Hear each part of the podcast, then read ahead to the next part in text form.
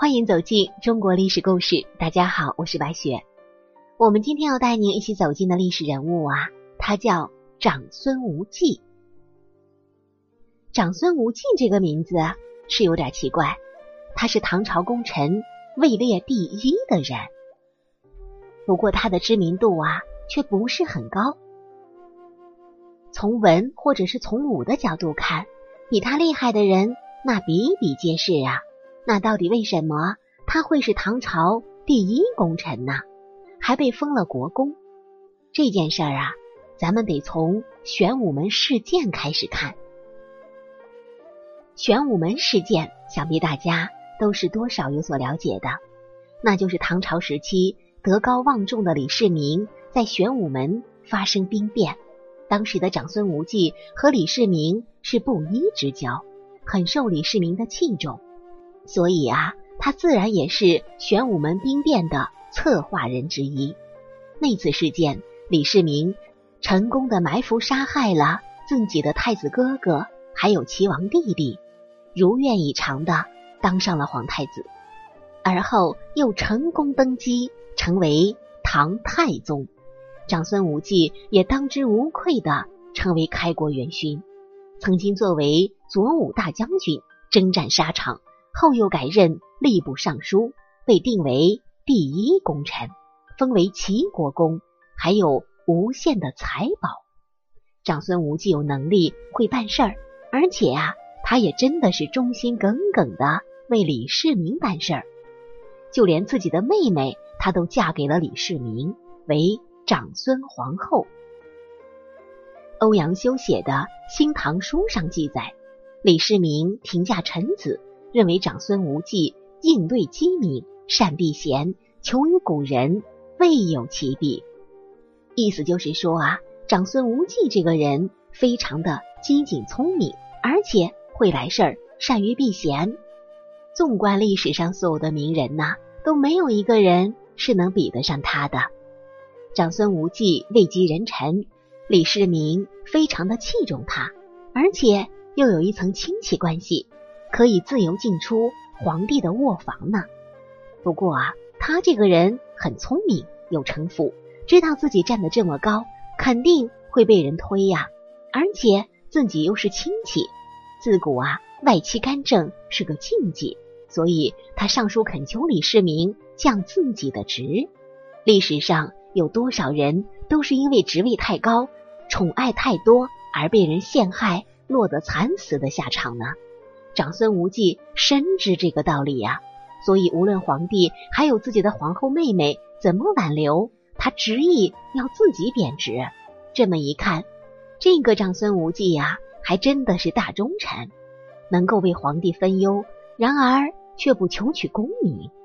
此后二十年，长孙无忌忠心办事儿，作为太子太师，教导太子，又随皇太宗东征高丽，战绩显赫。不过啊，忠臣的奸诈狡猾之处却凸显在选立太子的事情上。李世民有八个儿子，其中太子、魏王还有晋王都是皇后生的。然而太子李承乾是荒淫无道之人，不好学，只爱玩乐；魏王是李泰，野心过大，奸诈狡猾；晋王李治最没主见，性格内向，还不爱说话，感觉啊。都不是做皇帝的料。后来太子和魏王争夺皇位，而太子被贬为庶人。皇帝想拥立魏王做太子，这个时候长孙无忌就站出来发话了。他认为应该立晋王为太子，于是啊，联合了一群大臣向皇帝说明立魏王的诸多不好。李世民重用长孙无忌，尊重并同意了他的想法。不过啊。背后还有别的想法呢，因为当时的长孙无忌位极人臣，在朝廷中势力很大，他害怕自己过世之后，不立与长孙无忌有血缘关系的人做皇帝，长孙无忌会有意见而做出谋反之事。再后来，皇帝的三儿子吴王李克能文能武，又备受百姓的爱戴，对比那位昏弱内向的李治。李世民又觉得应该立李克为太子，而这个时候，长孙无忌又充分的发挥自己奸臣的本质，可能是因为私心过重吧。反正他是坚决反对。根据《旧唐书》上说，长孙无忌既府立高宗，身所既极，又有克又有文武才，既名望素高等赞扬李克的语句。咱们可以看出来啊，长孙无忌一生忠直，可是却因为私心过大而备受嫉妒和嫌恶。长孙无忌还抓住了一次机会，说李克有谋反之心，秦一家也受到株连。如此一来，大家可以说是真的绝望了。皇位非李治莫属。李克死前曾经大骂说：“长孙无忌窃弄威权。”陷害良善，祖宗有灵，必让其宗族覆灭。这简直是一个诅咒啊！而且是含着歹毒的诅咒。的确啊，长孙无忌已经横行无忌了，摆弄权力这一步走的确实是让人心寒。贞观二十三年，李世民去世了，死前还有遗愿要长孙无忌辅政。李世民在这个时候。依然对他很信任。长孙无忌先不发丧文，立刻叫自己的好外甥李治回到宫中，准备继位。可以说啊，他是选择自己要忠心的人，却不忠于天下吧？如此恩宠有加的对待新任皇帝李治，想必他肯定会受到皇帝的重用和尊重吧？可事实上却完全相反。唐高宗李治继位之后。要立著名的武则天为皇后，长孙无忌联合一众大臣极力阻挠。唐高宗也很是无奈，带着武则天上门拜访，他也是无动于衷。而后他问当时手握军事大权的将军李绩对这件事儿有何看法。李绩本来就是长孙无忌那边的人，此时却跳出了是非圈，说皇帝的家事啊，他不宜过问。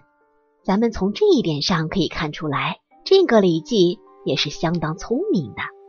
唐高宗听李绩这么一说，这才大着胆子立了武则天为皇后。一旦成功做了皇后，母仪天下，对着长孙无忌，当然也是怨恨有加。根据《旧唐书·长孙无忌传》当中的记载，四年，中书令许敬宗遣人上封事，称监察御史李朝。与无忌交通谋反，帝令晋宗与侍中新茂将军之。也就是说啊，这个时候许敬宗上书说，这个监察御史李朝和长孙无忌意欲谋反。想来真是天大的笑话！长孙无忌竟然意欲谋反，当然是不可能了。自己一手拥立起来的皇帝，他如何有谋反之心呢？不过啊，自古所有的皇帝一旦到了那个位子上，对谋反这两个字简直是特别的敏感。许敬宗是武则天特意派去陷害长孙无忌谋反之罪的，又以汉文帝杀舅父伯昭的事劝导皇上。皇帝虽然是不忍心，不过也同意了。毕竟这是牵扯谋反的大罪呀，稍有不慎，李治的小命。可就不保了。他也没有和长孙无忌去当面对质，直接将他流放到黔州。儿子等人也是流放岭南，家里的亲属该流放的也都被流放了，剩下的全部充为奴婢。这可真的是一朝天子一朝臣呐！后来许敬宗奉命再去查长孙无忌的谋反之案，长孙无忌。着实害怕，被迫自杀了。明明是自己一手拥立起来的皇帝，却这般对待自己，肯定对于自己当初选择李治做皇帝有一定的后悔之心吧？就算不位极人臣，也不至于被逼死吧？我是你的舅舅，至少让我享下清福吧。不过啊，皇帝对于谋反一事，就算是自己的舅舅，也要痛下毒手了。估计这个长孙无忌死了之后也不得安息了。在上元元年，也就是六七四年，唐高宗重新为舅舅平反，追复长孙无忌的官爵，命其孙子长孙元义承袭赵国公的爵位。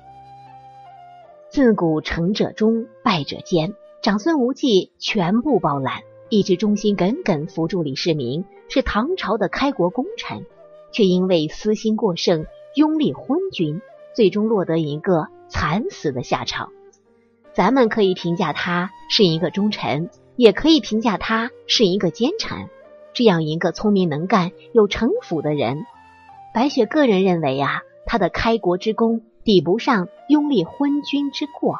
不过，他为了唐朝的典章制度，对于历史的推进也是起了不可忽视的重要作用。